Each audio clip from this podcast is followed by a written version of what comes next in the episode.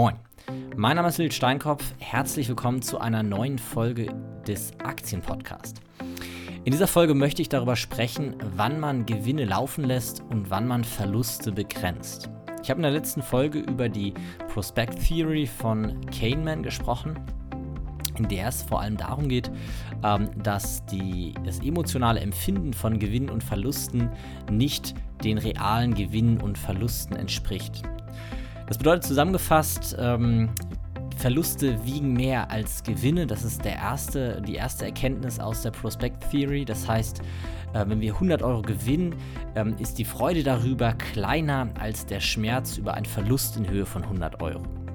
Und außerdem ist es so, dass äh, wenn wir ähm, 200 Euro gewinnen, dann ist das emotional nicht so viel wert, wie wenn wir zweimal 100 Euro gewinnen. Das heißt, die Freude über zusätzlichen Gewinn nimmt ab. Und genauso ist es auch bei den Verlusten. Wenn wir 200 Euro verlieren, ist der Schmerz nicht doppelt so groß, wie wenn wir 100 Euro verlieren. Das heißt, die, ähm, der Schmerz bei zusätzlichen Verlusten nimmt ab. Und genau dieser Effekt oder genau das ähm, was in der Prospect Theory äh, beschrieben wird, wird den meisten Marktteilnehmern zum Verhängnis. Ich habe etliche Beispiele ähm, von Teilnehmern auch von Seminaren gehabt, die mir erzählt haben, hey Nils, ich habe Aktien gekauft, ähm, die ist dann anfangs ein bisschen gefallen und dann habe ich, äh, hab ich festgehalten, habe ich die Aktien gehalten so, und jetzt liegt sie in meinem Depot und ist bei minus 50, minus 60 Prozent.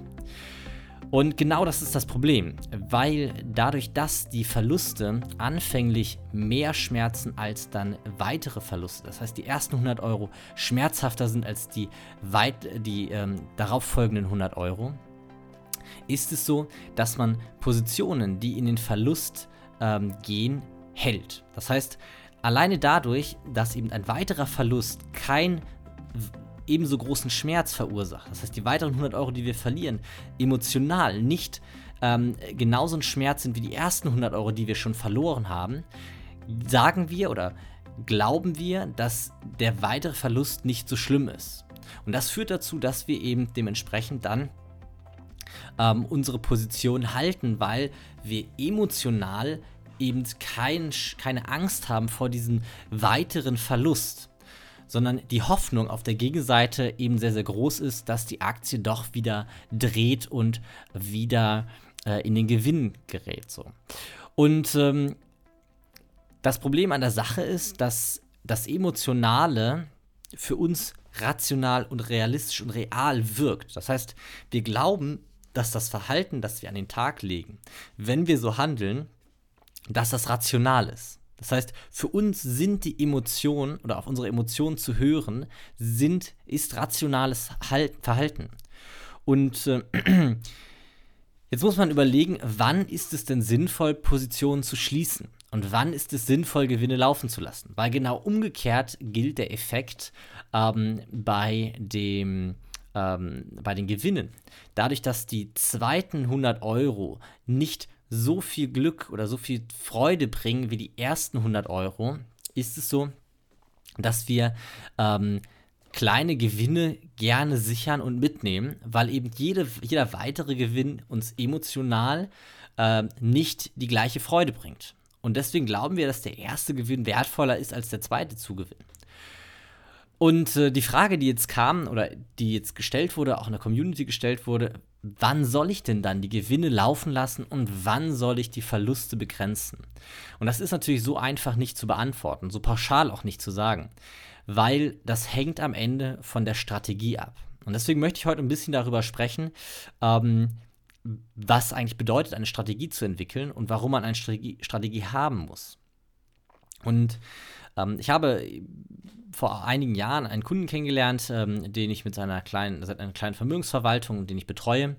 Und ähm, mit dem habe ich viel über das Thema diskutiert. Und am Ende meinte er, ein guter Investor ist immer nur so gut wie sein Regelwerk. Und dieser Spruch ist mir so lange im Kopf geblieben, weil genau das ist das, was entscheidend ist. Es ist nicht entscheidend, ähm, diese emotionalen Verlauf zu kennen und jetzt darauf direkt mit einer Regel zu reagieren, sondern das gesamte Regelwerk ist das Wichtige. Und man muss sich überlegen, wie baut man ein Regelwerk auf, in dem dieser Effekt, dieser Effekt, der in der Prospect Theory ähm, äh, erklärt wurde und ähm, zum ersten Mal sichtbar wurde, so, dieser Effekt quasi ausgehebelt und ausgesetzt wird.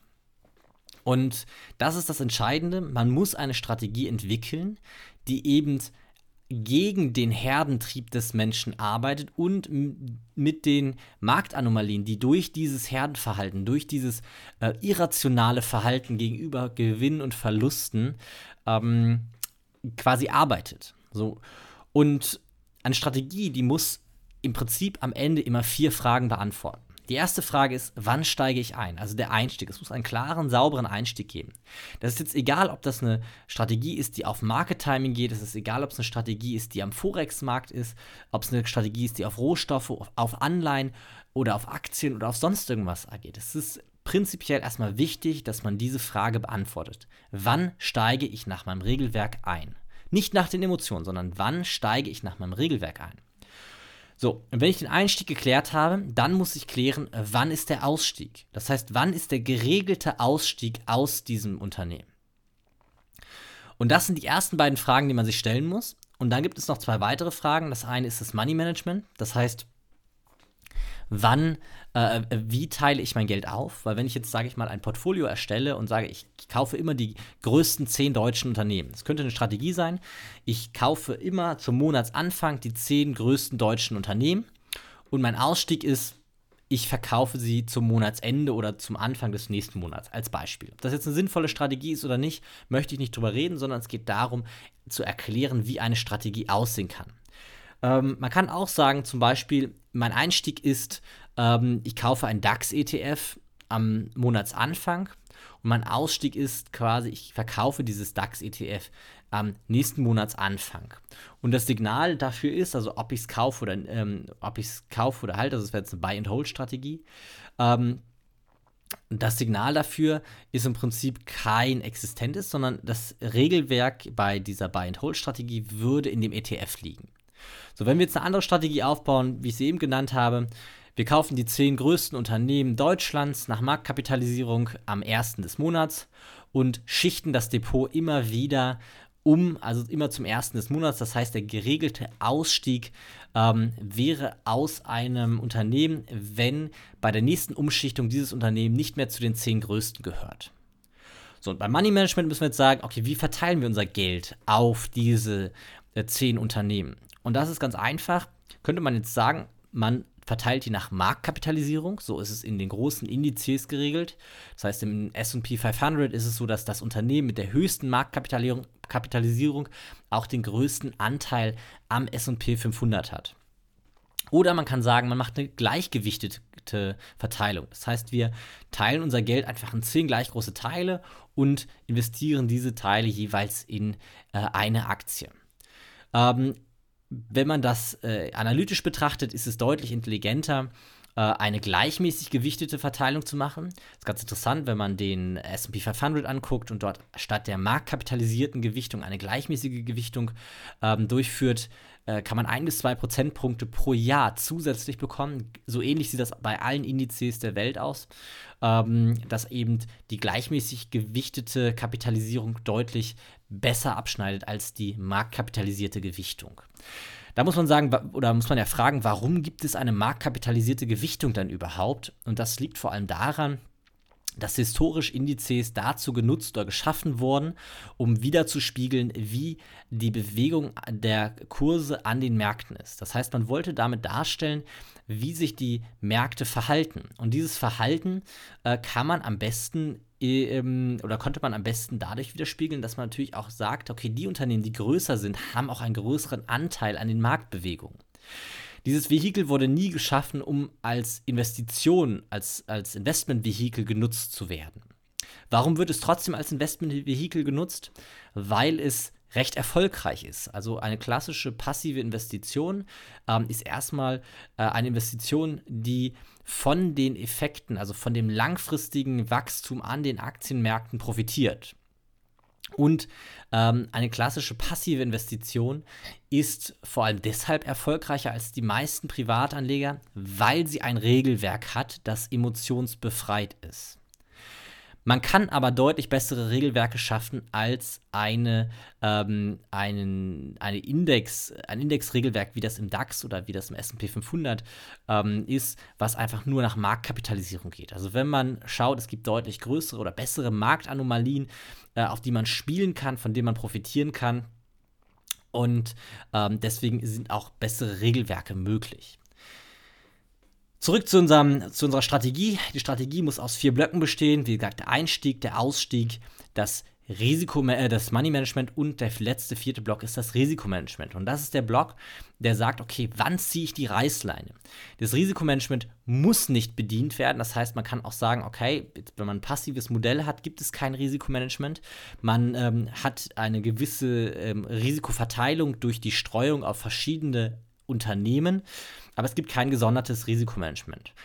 Wenn man jetzt zum Beispiel aber eine Strategie fährt, die zum Beispiel mit einem Marktmomentum ähm, läuft, dann könnte man sagen, man hat ein Risikomanagement, ähm, wo man außerhalb des, äh, des klassischen Handlungsintervalls einen Ausstieg vornimmt, wenn zum Beispiel der DAX die 200-Tage-Linie nach unten durchbricht. Das heißt, man kann nochmal eine gesonderte, ähm, einen gesonderten Risiko äh, oder einen gesonderten Ausstieg schaffen. Wenn man jetzt Strategien fährt, in denen man Portfolios schafft, die, sage ich mal, nach Value-Kriterien bewertet sind, dann könnte man zum Beispiel sagen, okay, wir wählen die Unternehmen aus, die im letzten Jahr 15% Wachstum hatten und dann sortieren wir die nach KGV und kaufen die 10 Unternehmen mit dem niedrigsten KGV das ist unser Einstieg.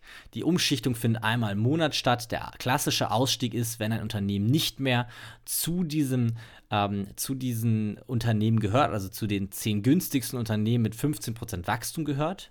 Unser Money Management ist eine gleichmäßige Verteilung ähm, auf die zehn Unternehmen.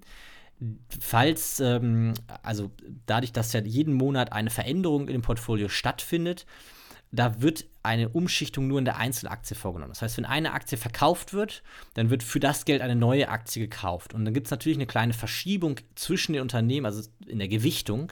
Und diese Gewichtung wird einmal jährlich angepasst. Das heißt, unser Money Management sagen wir, okay, wir passen einmal jährlich die Gewichtung an. Und dann gibt es das Risikomanagement. Und im Risikomanagement sagen wir, okay, wenn eine Aktie unter ihrer 200-Tage-Linie, ähm, unter ihre 200-Tage-Linie bricht, dann fliegt sie aus unserem Portfolio raus. Das heißt, es gibt eine gesonderte Risikobewertung und dann fliegt sie aus unserem Portfolio raus. Und so könnte man, oder anhand dieser vier Bausteine kann man eigentlich jede Strategie an der Börse aufsetzen. Es gibt vier Fragen, die geklärt werden müssen. Ich mache das in der Regel so, wenn ich die erste Überlegung für eine Strategie habe, bevor ich sie teste, nehme ich mir ein Blatt Papier, mache zwei Striche drauf, also ein Kreuz, sodass ich vier Quadranten habe. Links oben schreibe ich alle Argumente oder alle Kriterien für den Einstieg rein. Rechts oben alles für den Ausstieg. Links unten für das Money Management und rechts unten für das Risikomanagement. Und dann notiere ich erstmal, wie soll die Strategie aussehen und kläre dort alles, was quasi für die Strategie an Regeln existiert. Und dann muss alles klar sein, damit dort keine Emotionen Entscheidungen treffen können. Und erst wenn ich keinen Spielraum mehr für Emotionen gelassen habe, dann ist diese Strategie klar und dann fange ich an, die Strategie zu testen. Und wenn der Test, wenn der Backtest ähm, gute Ergebnisse erzielt und das Ganze auch ähm, sage ich mal, sinnvoll ist, also es dahinter erklärbar ist und nicht nur irgendwie äh, verschiedene Zahlen zusammengeworfen und dann kommt ein gutes Ergebnis im Backtest raus, sondern es muss auch erklärbar sein, warum gibt es diese Anomalie, warum funktioniert diese Strategie. Dann fange ich an, Geld in die Hand zu nehmen und investiere stur nach dem Regelwerk. Das heißt, ich, ich gehe wirklich ganz stur nach Regelwerk vor. Für mich gilt, die Strategie, also strategisches Investment bedeutet, Erst ist die Arbeit, nämlich die Arbeit für die Auswertung, die Analyse, ähm, das Aufstellen des Regelwerks und dann gibt es ein stumpfes Abhandeln. Und bei meinen erfolgreichsten Kunden, die ich betreue, habe ich immer dieses Vorgehen gesehen. Das heißt, wenn sie erfolgreich investiert haben, dann hatten sie ein erfolgreiches Regelwerk. Es gibt keinen Investor, der aus dem Bauchgefühl gut ist. Peter Lynch hat das mal mit den Worten beschrieben: The natural born investor is a myth. Das heißt, der natürlich geborene Investor ist ein Mythos. Es gibt ihn nicht. Durch, das, ähm, durch die Prospect Theory kann man erstmals auch erklären, warum es diesen Typen Mensch nicht gibt. Ähm, oder wirtschaftswissenschaftlich auch erklären, warum es diesen Menschen nicht gibt. Äh, viele Investoren haben das auch vorher schon gesagt. Die haben gesagt, der Homo economicus, der rationale Mensch, ähm, der der Marktteilnehmer sein soll, den gibt es nicht. Äh, die meisten Akteure sind sehr emotional und äh, haben Panik, reagieren über, es entstehen Euphorien und so weiter und so fort. Und das alles führt zu Marktverzerrung. Aber mit der Prospect Theory konnte es erst, erstmalig in der Welt der Wissenschaft auch angenommen werden. Und damit ist ein, ein, eine neue Disziplin in der Welt der Wissenschaft entstanden, nämlich die Disziplin des Behavioral Finance. Und ähm, erstmalig gab es auch wirklich gute Argumente gegen die Markteffizienzhypothese auf wissenschaftlicher Ebene. Und das ist das Entscheidende. Man muss eben wissen, dass diese Kurve dazu führt, dass die meisten Menschen nicht rational, nicht erfolgreich investieren. Und diese Kurve, die muss man abschalten. Das heißt, man muss sich darum kümmern, dass diese Kurve ähm, keinen Einfluss auf mein Handlungsverhalten hat. Und genau das ist auch das, was ich mit meiner äh, Beratungsgesellschaft mache. Also ich äh, helfe äh, institutionellen und vermögenden Privatanlegern dabei, ähm, eine Strategie zu entwickeln oder wenn sie eine Strategie haben, diese zu verbessern. Und genauso geht das auch in den Seminaren. Dort erkläre ich, wie kann man sich so eine Strategie aufbauen? Wie kann man eine Strategie entwickeln, bei der die Emotionen keine Rolle spielen? Das heißt, wie kann man das strategische Investieren auf und das, ganz, das muss man wirklich verstehen, am Ende auf wissenschaftlich fundierten Grundlagen erlernen. Und falls das ganz interessant für dich ist, ähm, kannst du dir unter dem Link in den Show Notes, ich habe dort einen Link gepostet, ähm, das ist www.nilssteinkopf.de slash Terminbuchung, dort einen Telefontermin vereinbaren und ähm, dann können wir schauen, ob das Ganze für dich passt, ob das interessant für dich ist, ob ich dir weiterhelfen kann und ähm, ob wir eventuell zusammenarbeiten wollen. Das soll es heute gewesen sein. Ich hoffe, dir hat die Folge gefallen. Ich hoffe, sie, ich hoffe, sie hat dir, dich weitergebracht. Ähm, wie gesagt, der einfachste Weg, eine Strategie für sich selbst erstmal oder erstmal zu schauen, auch wie seine Strategie aussieht, sich eine Strategie niederzuschreiben, ist, nimm den Blatt Papier, äh,